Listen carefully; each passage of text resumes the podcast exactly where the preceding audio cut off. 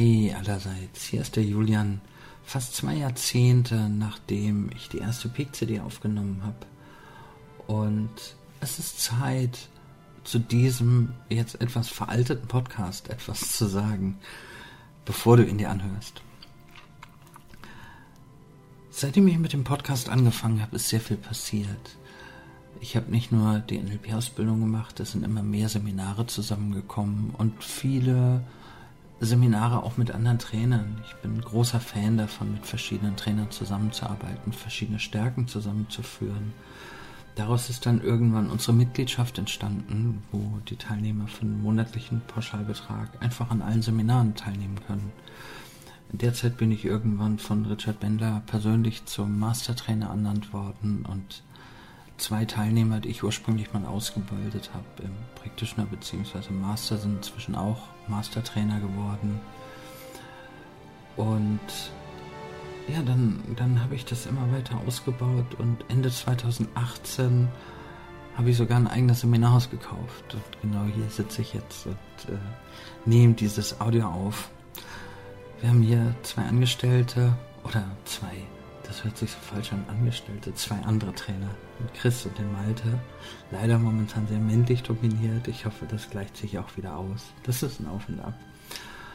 Und unter anderem, und deswegen nehme ich dieses Audio auf, ähm, produzieren wir mit Malte zusammen momentan den Podcast NLP für Fortgeschrittene. Natürlich kannst du dir gerne anhören, was ich in der alten Zeit hier alles zusammengelabert habe. Und da stehe ich auch noch dahinter. Also es ist nichts, was ich, wo ich sage, Mann, damals war ich. Nein, nee, im Gegenteil. Also ich habe natürlich noch viel dazugelernt und viele Sachen würde ich heute anders machen. Und trotzdem stehe ich auch zu meiner Vergangenheit. Du kannst es dir gerne anhören, wenn du ein bisschen schmunzeln willst. Und wenn du Lust hast, ähm, einfach zu gucken, was 20 Jahre später passiert ist möchte ich dir von ganzem Herzen den Podcast NLP für Fortgeschrittene mit Malte empfehlen. Und vielleicht tauche ich hier und da auch mal auf in dem Podcast. Ansonsten, ja, der Grund für diese Nachricht war, dass der alte Podcast, die alten P-Coaching-CDs, heute noch immer am Tag zwischen 6 und 11 Hörer haben.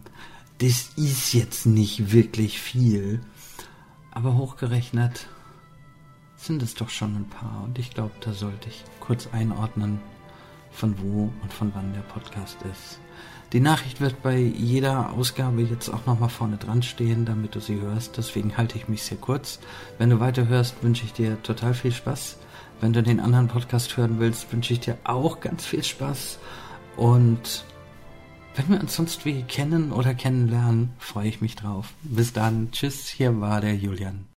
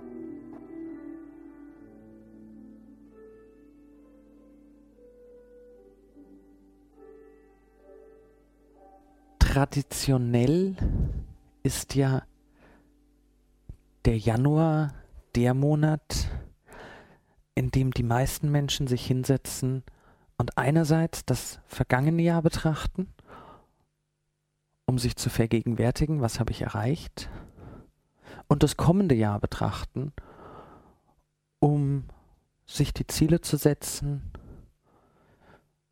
und ein Gefühl dafür zu bekommen, was kommt auf mich zu.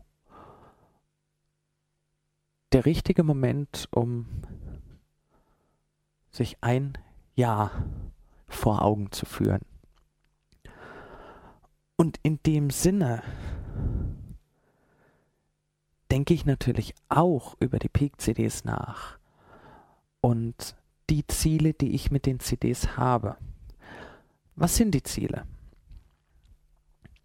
Eines der Ziele ist die Installation, die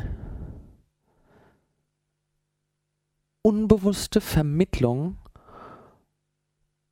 von Fähigkeiten oder Strategien. Ein sehr gutes Beispiel waren zum Beispiel die November- und Dezember-CDs, auf denen ich viel, viel, viel gemacht habe. Und für jemanden, der die Technik nicht kennt, mag sich das so angehört haben, als erzähle ich einfach ein paar Geschichten. Manche ganz nett, manche ganz unterhaltsam, andere vielleicht doof. Und doch, es waren einfach nur Geschichten. Ich weiß natürlich auf der anderen Seite, dass bei vielen der Hörer die Träume gefolgt sind.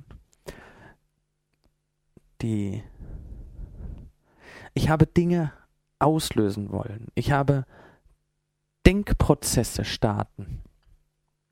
Und bin damit für mein Empfinden in der Königsdisziplin des NLP. Nicht das darüber reden, sondern das installieren. Ja, ich will nicht behaupten, das muss für jeden die Königsdisziplin sein. Für mich ist sie es. Ich halte es im NLP für die, für die, für, für das wichtigste Element oder an der Arbeit. Und deswegen will ich das natürlich umsetzen. Ziel Nummer zwei. Der Markt an Trainern ist für einen Neueinsteiger, nenne ich das jetzt mal, sehr unübersichtlich. Es gibt also in Deutschland allein drei größere Verbände für NLP und äh, eine Unzahl an Trainern, die natürlich jeder behaupten, ich bin der Beste oder ich bin genau der für mich, ich bin genau der für dich, komm zu mir. Durch die Peak-CDs, die ich mit anderen Trainern aufnehme, will ich ein Gefühl dafür geben. Wer ist wer? Ich bin keinesfalls der Meinung, ein bestimmter Trainer ist sehr gut und deswegen ist er der Richtige für jeden. Die Entscheidung, bei wem sie sich wohlfühlen, oder wir sind ja auf du, bei dem du dich wohlfühlst, liegt bei dir. Und die kostengünstigste Möglichkeit, dir so viel Gefühl wie möglich zu vermitteln, dass du entscheiden kannst, ist, indem ich mich einfach mit dem Trainer unterhalte, das Ganze auf CD packe und dir zuschicke. Die Abendseminare sind eine andere Strategie, aber die Abendseminare sind ja kein Ziel auf den Peak-CDs. Ein weiteres Ziel.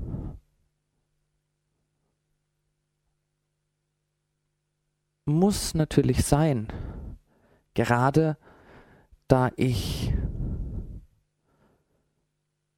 viele Hörer habe, die noch keine NLP-Ausbildung gemacht haben, auch dem Bewusstsein, dem Verstand etwas zu geben.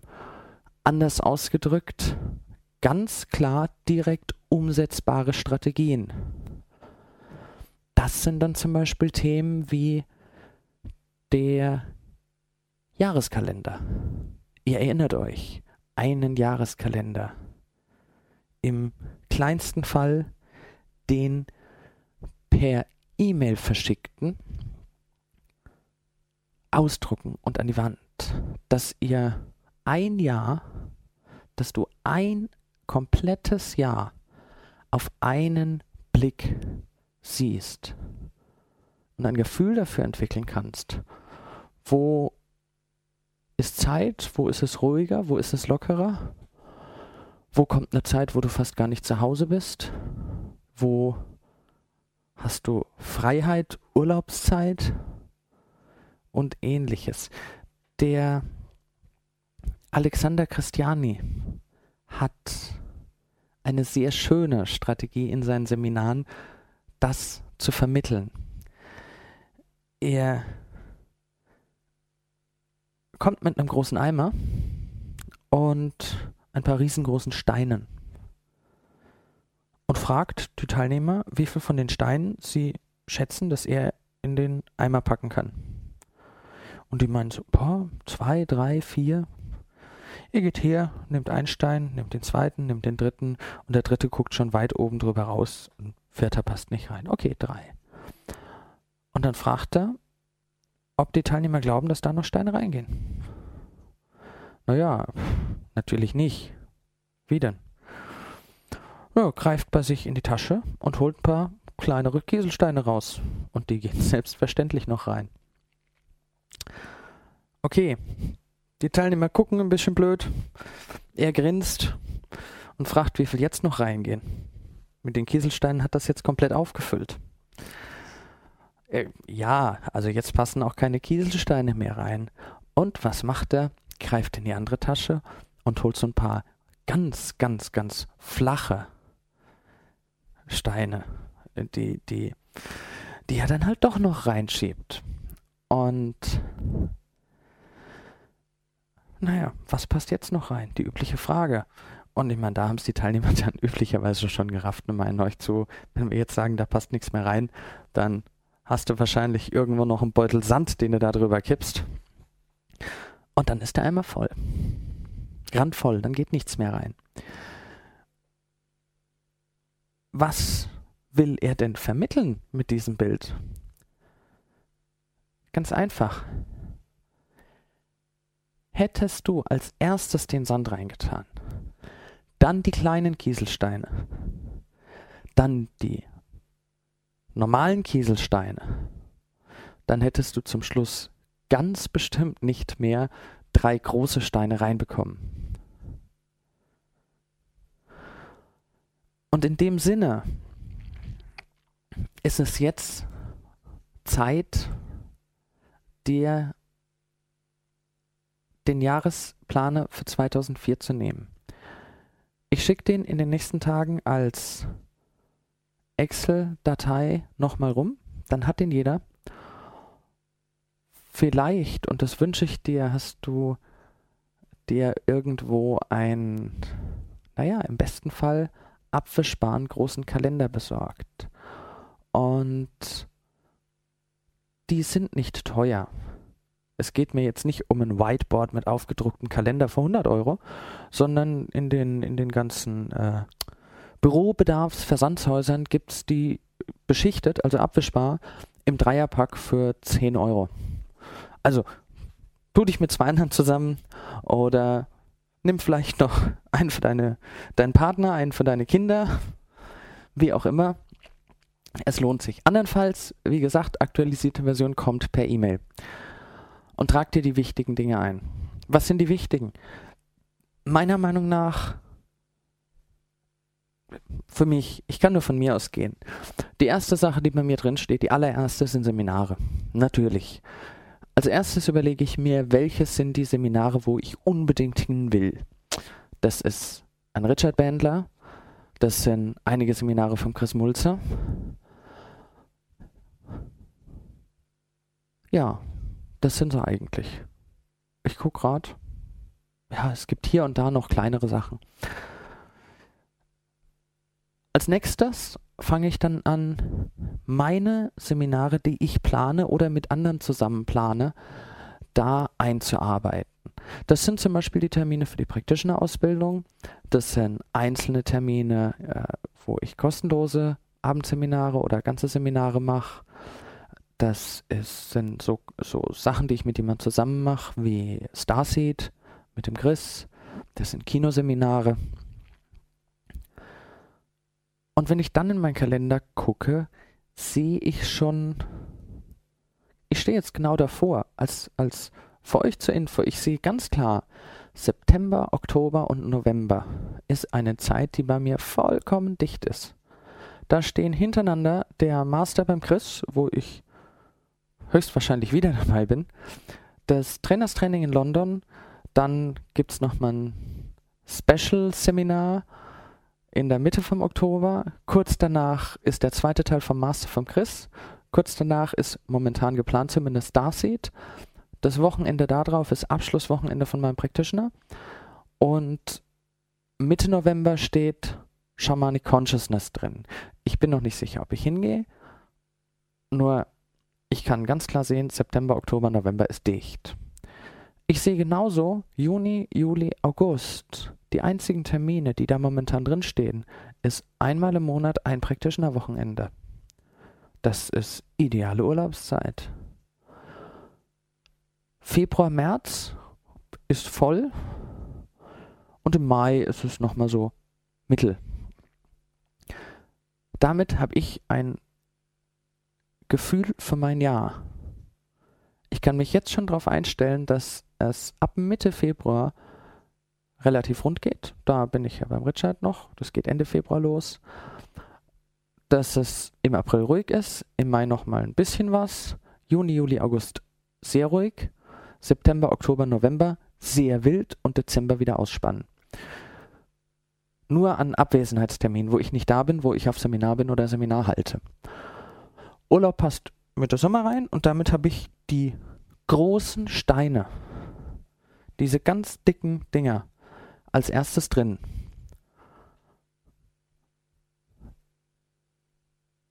Schon das Eintragen von den kostenlosen Seminaren, die ich hier und da anbiete, sind eigentlich schon die kleineren Steine.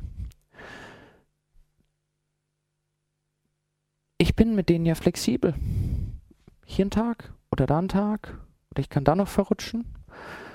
Die kann ich sehr locker nehmen. Die sind schnell mal woanders reingesteckt. Und ihr kennt mich ja inzwischen, ihr kennt meine Leidenschaft für den Tanz der Vampire. Das sind dann Termine, das sind die, die ganz kleinen Steine. Noch nicht der Sand, dafür die kleinsten Steine. Und ich kann wunderbar mir überlegen, boah, da ist eine Lücke, da könnte ich doch mal wieder nach Hamburg fahren und mir einen Tanz der Vampire angucken. Hä, soll ich es verraten? 17. April. Ich will es eh Newsletter schreiben, weil vielleicht kommt ja der ein oder andere mit, was schön wäre. Sowas macht zu zweit mehr Spaß als allein. Oder zu zehn oder zu hundert und dann, naja, 100 ist ein bisschen viel, aber dann gehen wir mittags gemütlich essen und dann den Tanz der Vampire, wer Lust hat. Rein privat, ohne NLP. Das ist der 17. April. Und ähnlich kann ich andere so einzelne Tage, was mich hier noch interessiert und da noch interessiert, das sind dann die kleinen Steine. Den Sand, den trage ich da gar nicht ein. Der Sand sind die täglichen Anrufe, das ist E-Mails beantworten, das ist hier was machen, da was machen, mal kurz in den Mediamarkt fahren, neue Druckerpatrone holen und, und, und, und, und. Das sind, das kann ich heute machen und wenn es heute nicht passt, mache ich das morgen und äh, irgendwann fahre ich mal sowieso äh, vorbei und äh, das ist der Sand. Den schmeiße ich rein und der findet seinen Weg von ganz alleine. Der passt einfach. Ich muss nur im Hinterkopf verhalten, dass das zu machen ist und äh, das behalte ich. Nicht zu lang, weil irgendwann mache ich es dann ja. Irgendwann bald, meistens. Nicht immer. In dem Sinne ist der Jahreskalender ideal geeignet und der Januar ideal geeignet, um sich jetzt hinzusetzen und das alles nochmal auszufüllen oder vielleicht für die Autofahrer nicht jetzt, sondern heute oder morgen Abend gemütlich, um bewusst zu werden, was passiert dieses Jahr. Der Jahreskalender ist noch aus einer anderen Hinsicht ideal. Und zwar, ich, hab, ich, bin, ich bin von der Geschichte ja überzeugt und begeistert. Und ich habe den Jahreskalender unter anderem der ganzen praktischen Ausbildung vom letzten Jahr aufs Auge gedrückt. Daher weiß ich, was das Dreierpack im äh, Versandshaus kostet, weil ich gleich 15 Stück bestellt hat und jeder so einen gekriegt hat. Und ich habe dann in den nächsten Wochen und Monaten gefragt, wie es den Leuten so geht. Ich habe den ja einen 2004er Kalender gegeben, Ende 2003. Und ich fand spannend, dass ein Drittel bis die Hälfte der Teilnehmer begeistert war. Eher die Hälfte. Die, das sind neue Strategien, das funktioniert hervorragend. Und die andere Hälfte etwa nicht. Und es war, ich kann mich da an ein Telefonat mit Carsten erinnern, mein Webmaster, den ihr inzwischen wahrscheinlich recht gut kennt. Ich frage ihn, ob er den aufgehangen hat. Und er sagt, ja. Und ich, naja, das ist ja nicht so die große Begeisterung. Und hat sich was verändert? Und du sagst, nö, nicht wirklich. Und es war so ein Moment für mich, da habe ich dann erstmal frustriert da gesessen mir überlegt, ups, ups, das hat mich arg verwundert. Die Erklärung ist ganz einfach, er hat es auch gleich hinzugefügt. Äh, er hat in seinem Büro die ganze Zeit schon so einen Kalender hängen. Üblicherweise waren das bisher die, die, die Werbekalender, die man immer irgendwo geschenkt kriegt. Jetzt hat er halt den Abwischbahn. Ist von Vorteil, aber ändert natürlich in der Strategie nicht viel, wenn er so schon vorher gedacht hat. Und das interessanteste Feedback habe ich von einer Teilnehmerin bekommen, mit der ich, wie lang war das? Vier bis sechs Wochen nach dem entsprechenden Practitioner-Wochenende telefoniert habe. Und ich habe sie nachgefragt und sie kriegt ein ganz schlechtes Gewissen und sagt, hm, der ist noch im Auto. Und ja, ich habe gemeint, hol ihn doch mal raus und wollte sie motivieren. Und sie hat, sie hat gemeint, aber was sie total beeindruckend findet, sie hat ja im Practitioner schon, das war unter anderem eine Aufgabe, das haben wir gemacht, Termine ausgefüllt in den Kalender. Und auch wenn der Kalender seit fünf Wochen im Auto liegt, hat sie ganz genau im Kopf, was die Termine sind und wann die sind, die sie eingetragen hat. Neue Termine natürlich nicht, weil die hat sie noch nicht eingetragen. Aber die Termine, die sie damals eingetragen hat, hat sie alle im Kopf, die sieht sie vor Augen. Das ist wie, als sieht sie den Kalender vor sich. Und da sind wir jetzt genau an der Stelle, wo ich für heute ansetzen will. Gedächtnis. Ich greife sehr, sehr gerne auf zwei Ressourcen zurück. Und zwar einerseits auf die viele Arbeit und die erste Trainerin, die ich je erlebt habe, das ist die Vera Birkenbiel. Und auf den, äh, auf, jetzt muss ich in Kursivschrift, den Gedächtnistrainer äh, von, wie soll ich sagen, im deutschsprachigen Raum, nämlich den Gregor Staub. Das sind so ein bisschen die Strategien, wo ich drauf zurückgreife. Unser Gedächtnis funktioniert primär visuell dadurch, dass sie sich Bilder vorstellen. Nein, das stimmt nicht. Es funktioniert nicht primär visuell. Es funktioniert in den meisten Fällen am besten, wenn es visuell funktioniert. Und was sagen die Menschen dazu? Ich habe ein schlechtes Gedächtnis. Und wie kommt's? Ja, sie versuchen sich halt was zu merken. Ein Beispiel. Ganz einfaches Beispiel. Und die Geschichte ist wortwörtlich von der Vera Birkenbiel. Versuch, ich erzähle dir jetzt eine kleine Geschichte. Das sind nur drei Sätze und versuch, sie dir zu merken. Versuche sie dann gleich zu wiederholen. Mal sehen, ob du sie zusammenkriegst. Ein Zweibein sitzt auf einem Dreibein und isst ein Einbein. Da kommt ein Vierbein und nimmt dem Zweibein das Einbein weg. Dann nimmt das Zweibein das Dreibein und schlägt damit das Vierbein. Ja, soll ich nochmal wiederholen? Ach, ich mach nochmal, kein Thema. Ein Zweibein sitzt auf dem Dreibein und isst ein Einbein. Da kommt ein Vierbein und nimmt dem Zweibein das Einbein weg. Dann nimmt das Zweibein das Dreibein und schlägt damit das Vierbein. So, Aufgabe. Jetzt geh mal in Gedanken durch, ob du diese Geschichte zusammenbekommst. Ich nehme an, dass ein Drittel bis die Hälfte der Hörer diese Geschichte zusammenbekommen. Und das hat einen Grund. Also, sie fängt an. Ein. Sitzt auf. Und so weiter. Ach ja, ich denke, das reicht. Wer sie zusammenkriegt, hat sie schon zusammengekriegt. Und wer sie nicht zusammenkriegt, ist schon verzweifelt. Es gibt, wie schon gesagt, interessanterweise manche Menschen, die tun sich mit dieser Aufgabe unheimlich leicht. Null Anstrengung. Es funktioniert fast von alleine. Und andere, die hämmern sich in den Kopf, wie war das genau, wie war das genau, ich halte mich jetzt genau dran fest, was hat er gesagt, kann ich mich an die Stimme erinnern. Bevor ich dich jetzt aufkläre, warum die einen so und die anderen anders und wie der Weg ist, das Ganze. Ich meine, ich denke, das Gedächtnis funktioniert in einer Art natürlichen Umgebung am besten. Ich denke, so ist es mit allem. Es gibt eine natürliche Umgebung, einen Zustand des Selbstseins. Das ist, eigentlich bin ich damit sehr nah an Carlos sein Thema mit seiner Biolance. Ich versetzt gerade eben nur nicht den Menschen da hinein, dass er dann am besten funktioniert, wenn er ist, wer er ist, sondern ein Prozess oder ein Ergebnis. Das Ergebnis Gedächtnisleistung funktioniert dann am besten, wenn die Strategie dahinter zum Gedächtnis passt. Und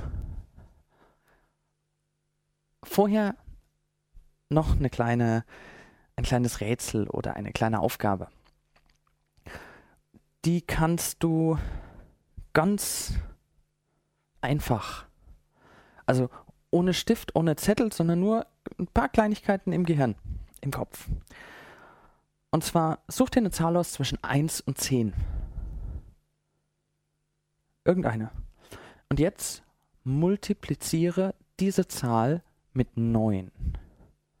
Was kommt raus? Deine Zahl mal 9. Ja. Lasst ihr euch Zeit.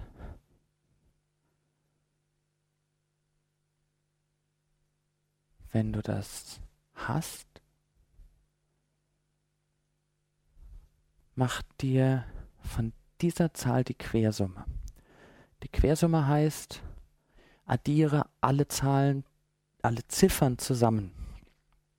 Bei der 44 wäre es dann 4 plus 4, also 8. Die 27, 7 plus 2 ist 9. 31, 3 plus 1 ist 4. Ja, jetzt hast du ein Ergebnis. Zieh von diesem Ergebnis 5 ab.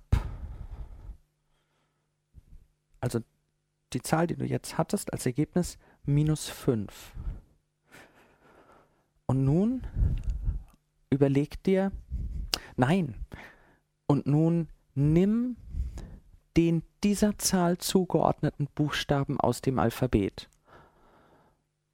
Also A ist 1, B ist 2, C ist 3, und so weiter. Kannst ruhig mit den Fingern abzählen, A, B, C, D, 1, 2, 3, 4 und so weiter.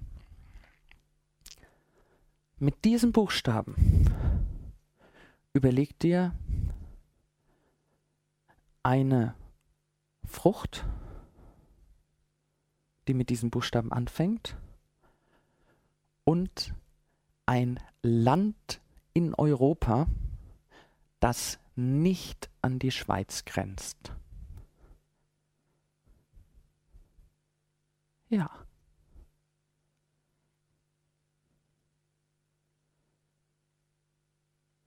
Das war's. Ich komme später auf die Sache wieder zurück. Jetzt nochmal zu den Gedächtnisgeschichten.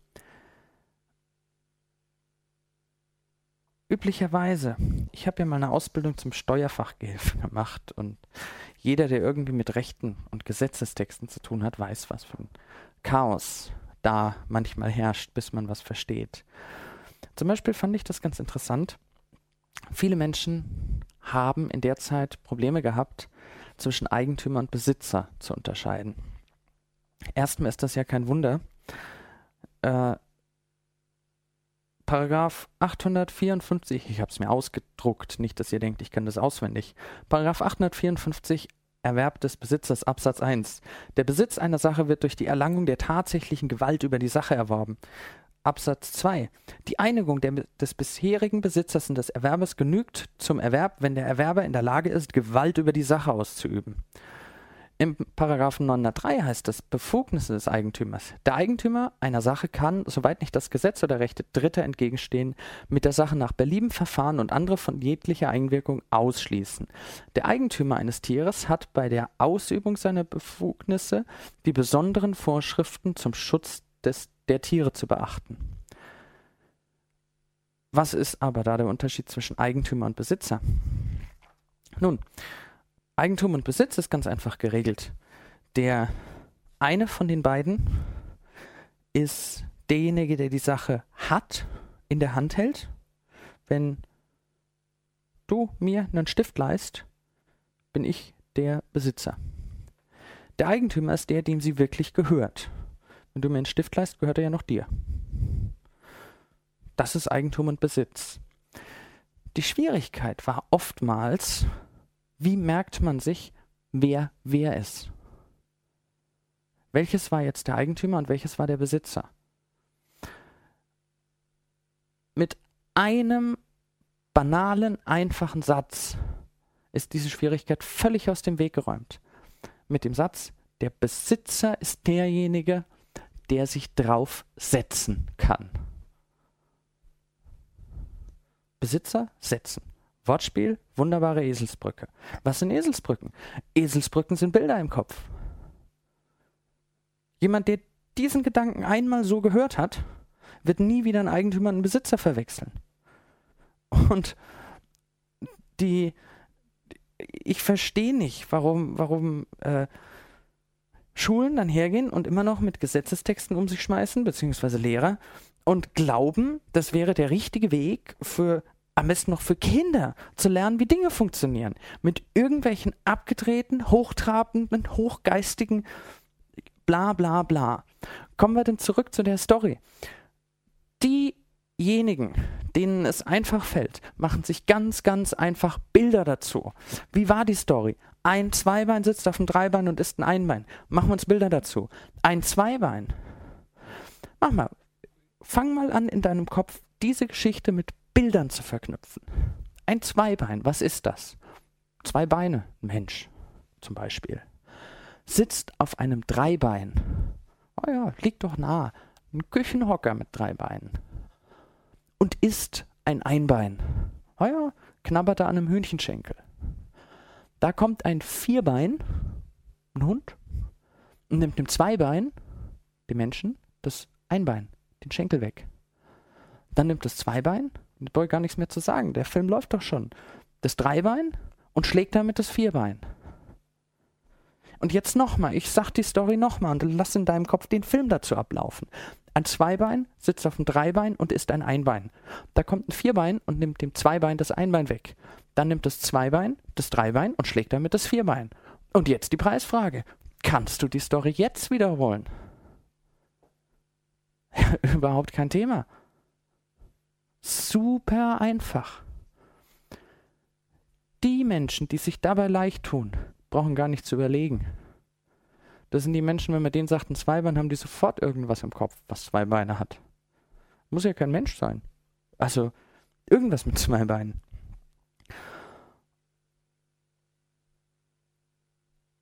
Es gibt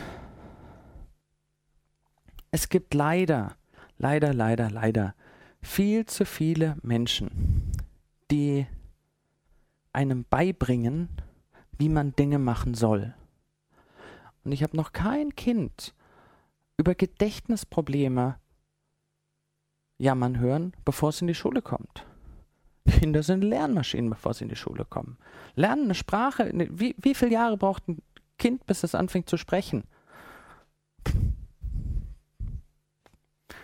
Vergleich das mal. Wie viele Menschen fangen in der siebten Klasse an, Englisch zu lernen und können es mit dem Abi immer noch nicht? Wer ist besser am Lernen? Sieht mir nicht so aus, als wären die Schulen dazu geeignet, effektiv einem etwas beizubringen. Im Gegenteil. Ein kleines Kind liebt es, sprechen zu lernen. Und die meisten Leute in der Schule denken sich, äh, es ist Job von den Lehrern, gute Laune zu machen, meiner Meinung nach. Vor allem mit Kindern. Ganz, ganz, ganz vor allem. Und da komme ich wieder zurück zu dem Gedanken, was ist die natürliche Umgebung? Äh, was ist das, wie Strategien zusammenpassen? In die natürliche Umgebung hineinzuversetzen, die Dinge so zu machen, dass sie, dass sie, dass sie passen, dass sie ineinander greifen. Stellen Sie sich mal vor, Sie wären in Dänemark. Sie würden da leben. Es liegt doch auf der Hand, dass Sie in Dänemark nicht anfangen würden, Datteln anzupflanzen. Oder?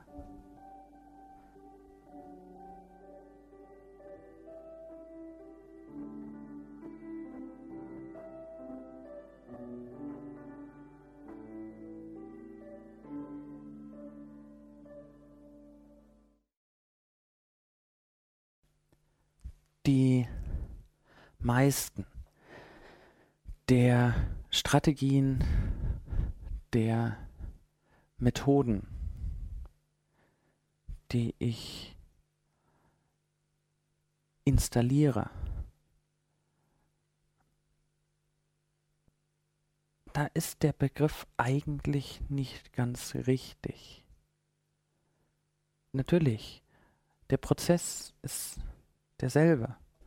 Nur ich habe oft das Gefühl, dass was ich installiere, sind keine neuen Dinge. Ich habe mich zum Beispiel hingesetzt und habe mir ein Seminarthema herausgepickt, das mich zurzeit sehr interessiert und wo ich noch einiges machen werde. Die ersten beiden Tests sind zwei kostenlose Seminare, die ich einfach dann mit meinen kostenlosen verbinde. Und ich denke zurzeit darüber nach, das weiter auszubauen. Also dieses eine Thema. Worum geht es mir dabei? Mir geht es darum, eine unerschütterliche Intuition aufzubauen. Intuition als Entscheidungsstrategie, dass dein Unbewusstes vollkommen selber entscheidet, was ist jetzt richtig und was lehne ich ab. Natürlich erzeugt das ein, eine immense Kraft aus der Entscheidung heraus. Zum Beispiel, da lässt sich sehr einfach erkennen, einen Verkäufer gar nicht mehr aussprechen lassen zu müssen. Weil, also ich kann das auf jeden Fall. Ich erkenne einen Menschen, der mir irgendwas verkaufen will, damit er Kohle auf dem Konto hat, innerhalb von Sekunden. Das merke ich schon allein an der Art, wie er mich anspricht. Äh, ja, jetzt kriege ich wahrscheinlich Widerspruch von allen potenziellen Verkäufern oder zumindest von vielen. Wahrscheinlich genau von denen, die sich mehr um ihr Bankkonto und um ihren Erfolg sorgen als um mich. Ich merke das auch sehr klar, wenn jemandem mein Wohlbefinden wichtiger ist als sein Umsatz Und in dem Moment kaufe ich sehr, sehr gerne, weil das sind Menschen, denen gönne ich den Umsatz, denen gönne ich das Geld. Und entsprechend geht es weiter. Sich zu entscheiden, welches ist der richtige Job. Oder auch zu entscheiden, welches ist der falsche. Vor allem dann schwer, wenn man schon drin steckt. Zu entscheiden, wo gehe ich heute Abend hin? Zu entscheiden, mit wem gehe ich aus? Zu entscheiden, rufe ich jetzt an oder rufe ich nicht an? All diese ganzen Entscheidungen, über die sich Menschen manchmal das Hirn zermartern. Eine intuitive, unbewusste Entscheidungsstrategie. Das Wissen, dass dein Unbewusstes dir mitteilt, was ist richtig. Ja, und das vermittle ich mal so nebenbei in einem Seminar. Jetzt hatte ich, als mir die Idee kam, als mir der Gedanke kam, das wäre doch ein schönes Seminarthema, habe ich mir gedacht, uh, lade ich mir dann nicht ein bisschen zu viel auf? Was muss ich denn da machen? Zwei Wochen Seminar am Stück, dass die Menschen dazu in der Lage sind. Bis mir klar wurde, eigentlich habe ich mir daher was extrem Einfaches rausgesucht.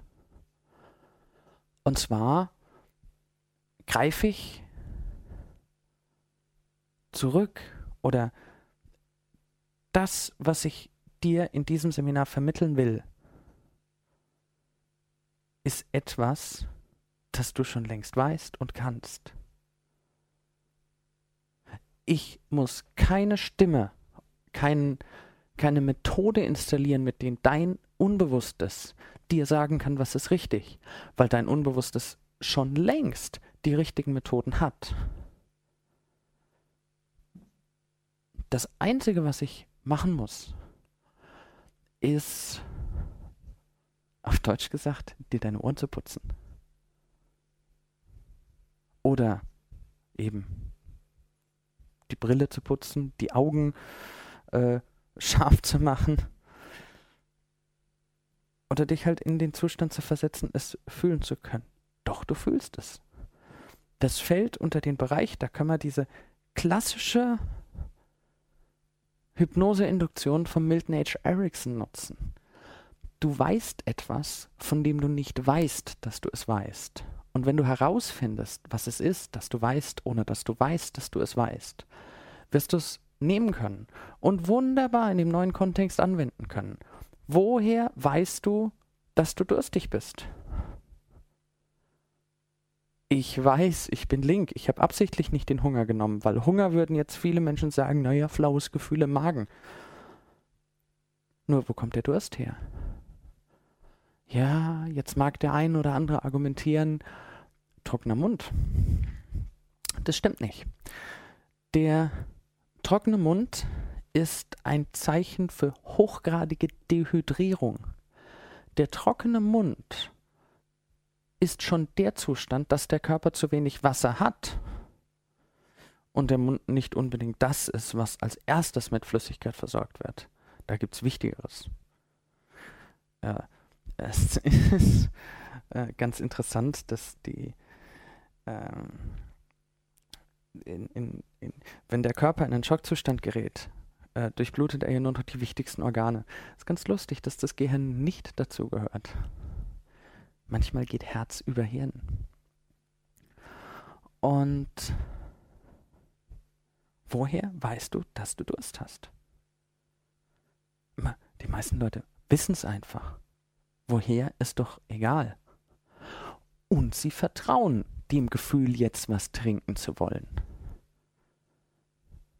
Vielleicht liegt ja genau da der Pferdefuß. Sag mal, kann es sein, dass du in deinem Leben schon Dinge gemacht hast, bei denen du eigentlich vorher wusstest, dass sie falsch sind, dass es nicht das Richtige ist? Ist dir das schon passiert, dass du bei manchen Dingen sofort wusstest, es passt, das ist das Richtige? Worauf vertraust du in dem Moment? Der Logik oder deiner Intuition?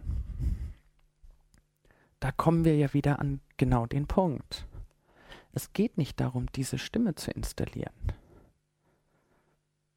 Es geht darum, das Vertrauen aufzubauen auf diese Stimme, dieses Gefühl oder diese. In Bildern ist es auch lustig. Ich habe die, die wohl stärkste Prägung in unserem Gebiet, Deutschland insbesondere. Die stärkste Prägung ist visuell. Die meisten Menschen oder die, die meiste Kommunikation, die, die meisten Denkprozesse finden im visuellen Bereich statt. Ich habe, oh, da hatte ich letztens ein, ein spannendes Missverständnis. Ich habe einer Frau gesagt, sie sei visuell übergewichtig, weil sie einfach ganz extrem stark im visuellen Kanal äh, gesprochen hat. Und ähm, ja, äh, ich habe ungefähr eine Woche später erfahren, äh, dass sie gemeint hat, ich hätte ihr unterstellt, sie sei dick.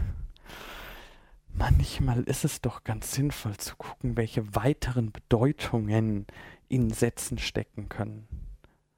Das ist nicht nur interessant bei Seminaren von Richard Bendler und ähnlichen oder meinen, sondern manchmal passieren solche Dinge auch vollkommen aus Versehen. Eine visuelle Strategie, Entscheidungsfindung. Ich finde es immer spannend, den Menschen auf die Ampel in seinem Gehirn hinzuweisen. Und dann stelle ich ihm ein paar Fragen und will nichts weiter wissen, als welche Farbe zeigt die Ampel an. Ich stelle die Fragen so schnell und notfalls mache ich auch den Druck dazu. Ich will eine Antwort. Hallo, sag mir was. Dass er gar nicht zum Nachdenken über die Frage kommt. Und interessanterweise ist die Ampel sehr sicher, wann sie rot anzeigt und wann sie grün anzeigt. Und oft und mit ein bisschen Feingefühl sieht man das den Menschen an. Merken die, welche Farbe zeigt es an, denken drüber nach und ändern das Ganze. Das nenne ich Misstrauen. Es geht um das Vertrauen.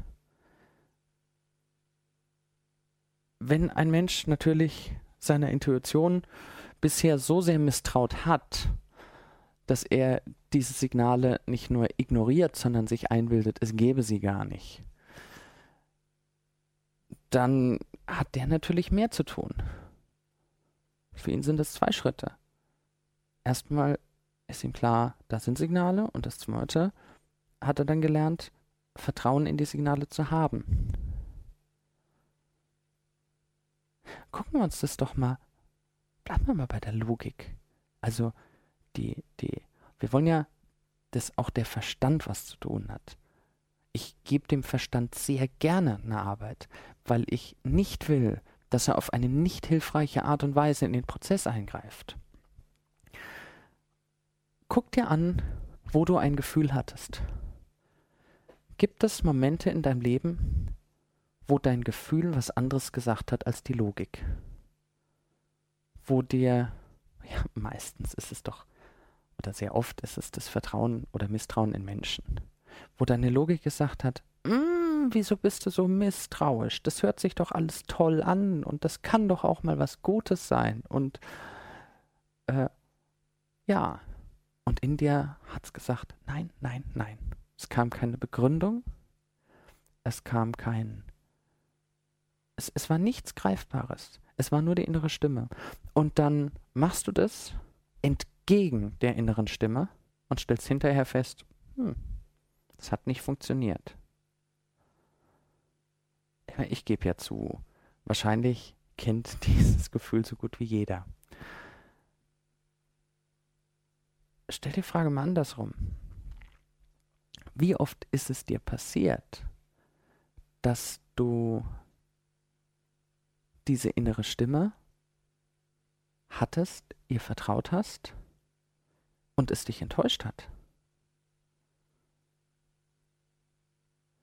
Wie oft war das, was die innere Stimme gesagt hat, nicht angemessen? Ich bilde mir ein, dass in den meisten Fällen die innere Stimme doch wohl recht hatte. oder die Ampel oder das Gefühl im Bauch.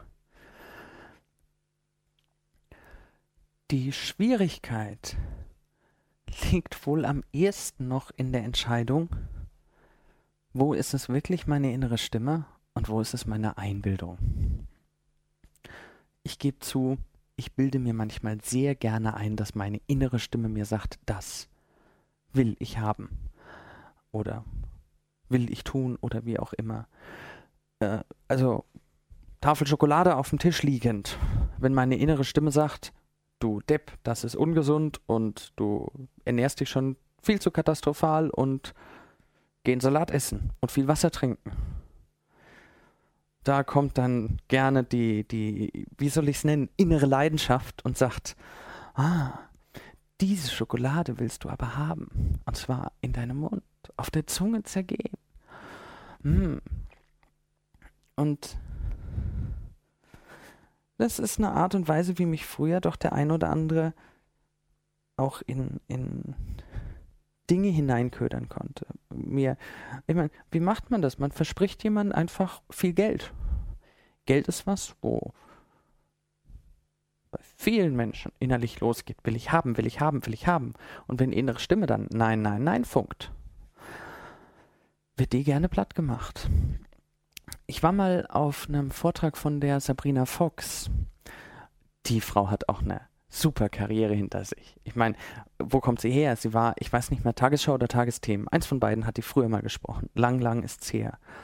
Äh, damals, als es noch keine dritten Programme war und äh, die, die, die Nachrichten im ARD das Maß aller Dinge.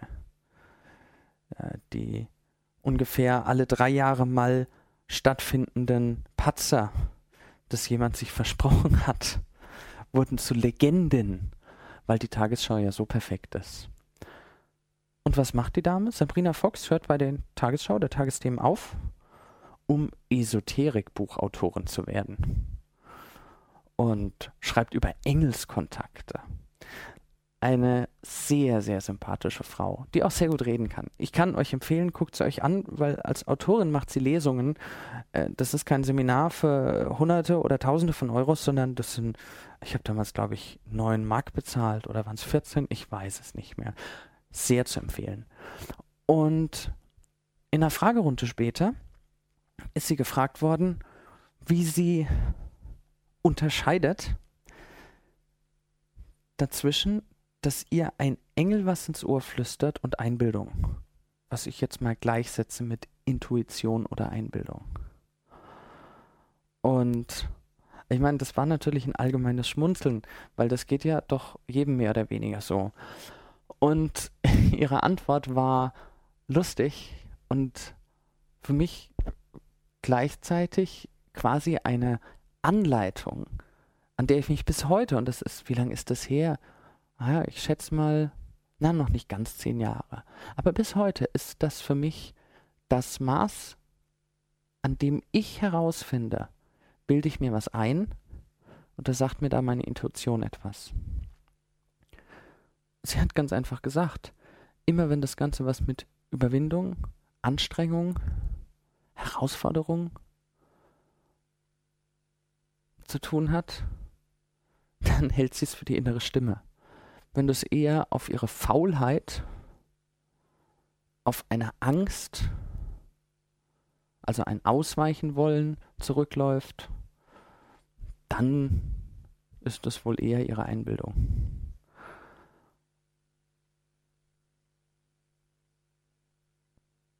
Auch die Angst. Nein. Nein, da will ich gar nicht drauf hinaus. Diese ganze Geschichte, auf die innere Stimme zu hören, hat mit Vertrauen zu tun.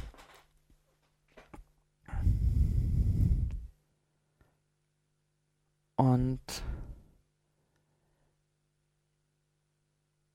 du hast die Stimme, sie ist da, du kannst sie hören. Es liegt an dir, ob du jetzt einfach sagst, du hast das Vertrauen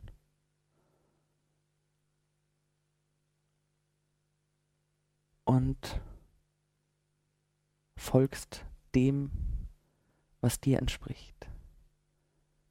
Also deiner Natürlichkeit. Kein Bauer in Dänemark kommt auf die Idee, Datteln anzubauen.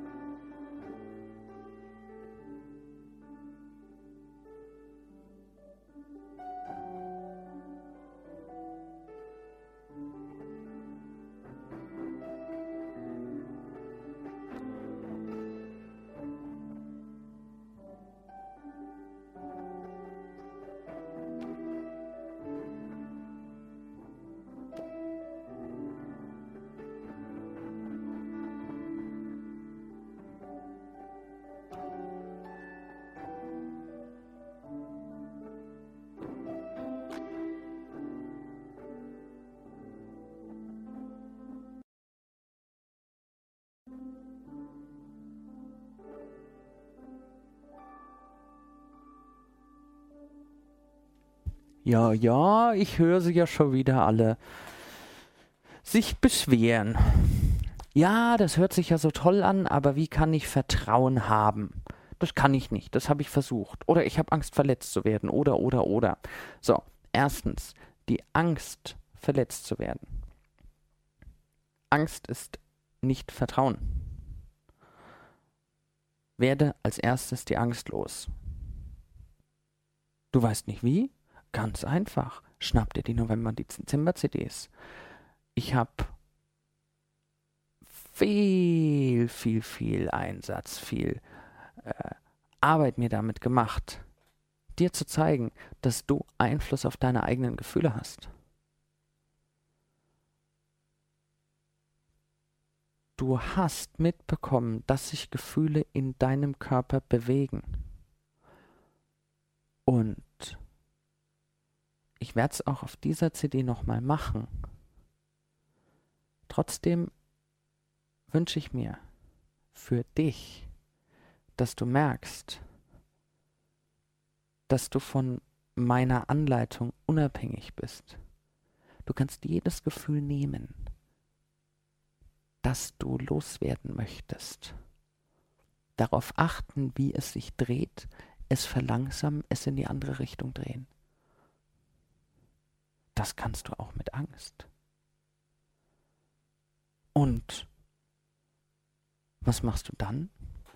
Naja, fang doch zum Beispiel mal an, dir das Gefühl von Vertrauen zu nehmen, dich dran zu erinnern. Irgendwie, irgendwo du mal vertraut hast. Oder überleg dir, wie fühlt es sich an, wenn.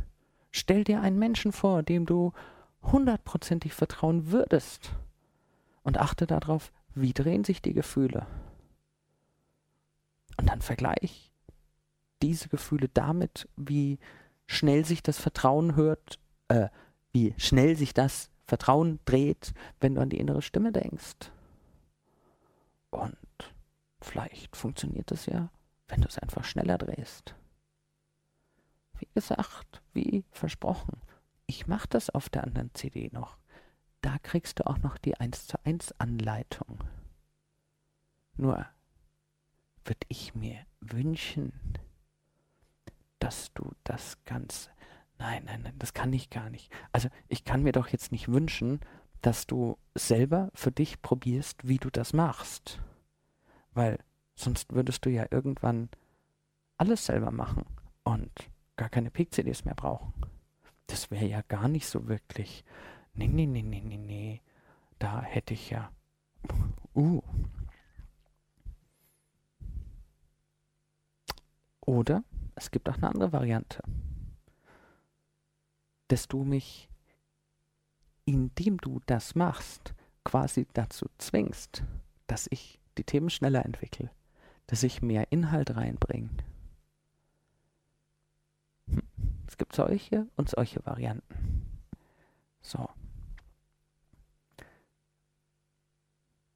Ich denke, für heute reicht es mal. Die Gedächtnisstrategien werde ich auf jeden Fall nächsten Monat wieder aufgreifen. Denn ich habe mir vorgenommen, im Blick auf dieses Jahr etwas mehr anwendbare Tools, also bewusst anwendbare Tools reinzubringen, die ich Stück für Stück aufbaue. Dass ich nicht eine ganze CD darauf verwende, sondern doch lieber ein Stück auf der einen CD und dann lasse ich einen Monat Zeit und ein Stück auf der nächsten. Und demzufolge geht es mit den Gedächtnisgeschichten auf jeden Fall weiter. Andererseits habe ich mir ebenso vorgenommen, die Installation von Strategien nicht mehr so scharf zu trennen, sondern ineinander zu verweben. Das ist natürlich gemein, dass ich jetzt anfange, mir wird das eben erst bewusst, mit einer so extremen visuellen Strategie und dann da, ja, also es ist ja das ganze NLP ist ja ursprünglich im visuellen Bereich entstanden. Und ich mache mir jetzt gerade ja Sorgen, dass das eine dazu führt, dass das andere viel heftiger funktioniert als ursprünglich geplant. Hm. In dem Sinne wünsche ich dir richtig schöne Träume. Also, wir hören uns nächsten Monat. Ciao.